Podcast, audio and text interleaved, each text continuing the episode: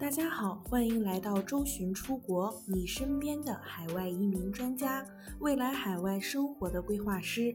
移民的道路有困惑，有困难，我们一直一路同行，一路相伴。更多移民、教育、海外生活、资产配置的相关资讯，请关注周巡出国 VIP 服务热线四零零六二四六五幺幺。最近大热的《延禧攻略》刷爆了朋友圈，女主也是少见的，在一开始就表明了自己的目的。随着剧中一系列人物转变黑化，这部清宫大戏俨然已经进入白热化的高潮阶段。就在昨天，大洋彼岸的澳大利亚也上演了一幕一宫未遂后引咎辞职的现实版大闹剧。两位主角分别就是我们熟悉的谭宝总理和澳洲移民部长达顿。这个名字对于澳大利亚的签证申请人来说必定不会陌生。这个移民部长总是屡次提议心惊肉跳的提案。他于2014年12月就任原移民部部长，2017年12月20号内政部正式组建，他又成为内政部长。及移民、边境、情报等各种管理大权于一身。在他掌管移民事务之后，澳洲的移民政策总体是在逐步收紧的。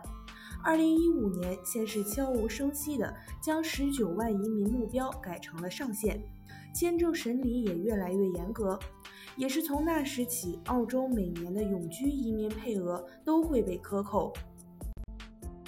二零一七年则是各类移民新政集中大爆发的开端，四五七签证被废，修改入籍要求，提议削减两万移民配额，技术移民遭狂砍，EUI 门槛分数提高，新移民或被逼去偏远地区等等。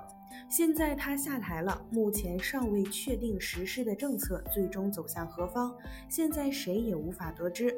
以上这些都有这位前移民部长的功劳，也让越来越多的澳洲签证申请人怨声不断。但是就在昨天上午，他辞职了。堪培拉时间上午九点十八分，执政自由党成员们齐聚会议室，内务部长达顿决定挑战谭宝的执政党党魁之位。如果成功，根据澳大利亚法律体系，执政党党魁等同于澳洲总理。堪培拉时间上午九点四十六分，表决结果出炉，谭宝以四十八比三十五的结果成功夺回党魁地位，保持总理职位。紧接着十点二十分，挑战失败的达顿决定辞去现任内政部长的职位。虽然谭宝做了挽留，但并没有改变他辞职的决心。谭宝虽然夺回了党魁位置，但是事实上他已经失去了党内百分之四十的支持。辞去内务部长职位的达顿退出内阁，成为后座议员，是结局还是另一轮挑战的蓄势待发呢？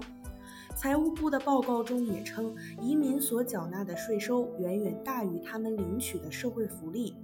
而且，移民在增加预算的同时，并没有影响到澳洲本地人的薪资、工作时长和就业率。现任部长还承认了移民的诸多贡献，认为面对人口增长，澳洲不应该只把矛头对准移民，应对人口增长的办法是加大基础设施建设，而非削减移民。想详细了解更多澳洲移民，可以添加微信客服幺三九幺六二九五九五四。更多移民资讯，请关注官方微信公众号“周寻 Visa” 以及官方微信服务号“周寻移民”的拼音全拼。我们下期再见。